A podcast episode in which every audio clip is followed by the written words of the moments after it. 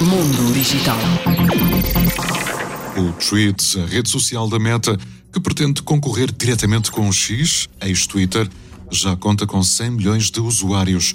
Segundo Mark Zuckerberg, a rede social continua a crescer e a sua popularidade advém dos muitos recursos adicionados, que inclui uma versão web, capacidade de pesquisar mensagens e uma função gratuita de edição de mensagens, algo que é pago na rede social X.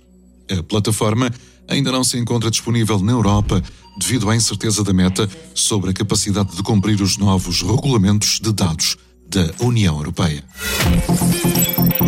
Mundo Digital.